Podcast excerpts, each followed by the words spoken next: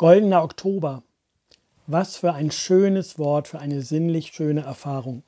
Die Blätter an den Bäumen, die sich in diesen Tagen von grün zu gelb und rot verfärben, werden durch die Sonne angestrahlt und leuchten wie Gold.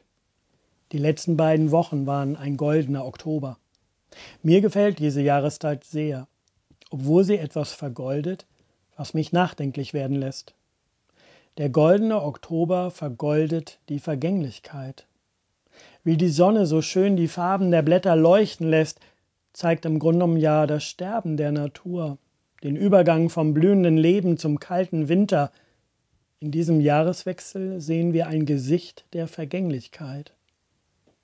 In unserer Gesellschaft ist vieles auf Vitalität ausgelegt. Überall bekommen wir Angebote, wie wir unser Leben noch optimieren können und sollen, wie wir angeblich noch einfacher, gesünder, stärker, kräftiger und nachhaltiger leben könnten.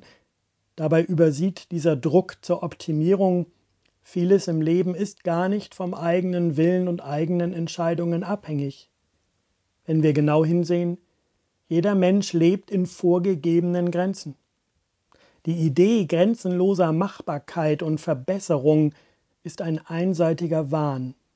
Es war und ist gegeben, in welche Zeit, in welches Land, in welche Familie, in welchen Reichtum, in welche Bildung, in welche Umstände ich hineingeboren wurde. Als wir am letzten Schwarzbrotabend über persönliche Erfahrungen mit Krieg und Frieden gesprochen haben, erzählten einige, wie ihre Eltern oder Großeltern vom Krieg gezeichnet waren und sie vom Erzählen den Krieg geschmeckt haben. Die Brutalität von Krieg, die Ungerechtigkeit, die Kälte, den Hunger. Mein Opa war Kriegsversehrter. Der Krieg hatte ihm ein Bein genommen und in seine Seele Bitterkeit gepflanzt. Leider habe ich nie erfahren, was ihn so bitter gemacht hat, es wurde auch verschwiegen, woran er schuldig geworden ist im Zweiten Weltkrieg. Viele Menschen haben solche Erfahrungen im Gepäck vom Erzählen. Wie mein Leben bisher verlaufen ist und verlaufen wird, darüber kann ich nicht einfach frei entscheiden. Vieles ist gegeben und wird mir aufgegeben.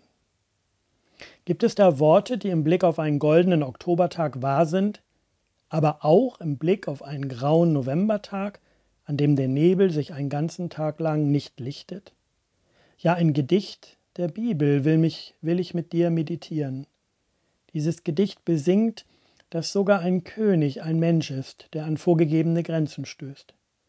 Dieses biblische Gedicht sucht Zuflucht darin, dass es für alles im Leben eine Stunde gibt und in jeder Stunde Gott zu finden ist. Dieses Gedicht besingt ein Geheimnis des Lebens. Prediger 3 ein jegliches hat seine Zeit und alles Vorhaben unter dem Himmel hat seine Stunde. Geboren werden hat seine Zeit, sterben hat seine Zeit. Pflanzen hat seine Zeit, ausreißen, was gepflanzt ist, hat seine Zeit. Töten hat seine Zeit, heilen hat seine Zeit. Abbrechen hat seine Zeit, bauen hat seine Zeit. Weinen hat seine Zeit, lachen hat seine Zeit. Klagen hat seine Zeit, tanzen hat seine Zeit. Steine wegwerfen hat seine Zeit, Steine sammeln hat seine Zeit. Herzen hat seine Zeit, aufhören zu herzen hat seine Zeit. Suchen hat seine Zeit, verlieren hat seine Zeit. Behalten hat seine Zeit, wegwerfen hat seine Zeit. Zerreißen hat seine Zeit, zunähen hat seine Zeit. Schweigen hat seine Zeit, reden hat seine Zeit. Lieben hat seine Zeit, Hassen hat seine Zeit, Streit hat seine Zeit, Friede hat seine Zeit. Man mühe sich ab, wie man will, so hat man keinen Gewinn davon. Ich sah die Arbeit, die Gott den Menschen gegeben hat, dass sie sich damit plagen. Er hat alles schön gemacht zu seiner Zeit. Auch hat er die Ewigkeit in ihr Herz gelegt. Nur dass der Mensch nicht ergründen kann das Werk, das Gott tut, weder Anfang noch Ende. Auch den heutigen Tag hat Gott gemacht. So segne Gott deinen Tag und deine Zeit. Ich singe zu Gott, meine Zeit steht in deinen Händen.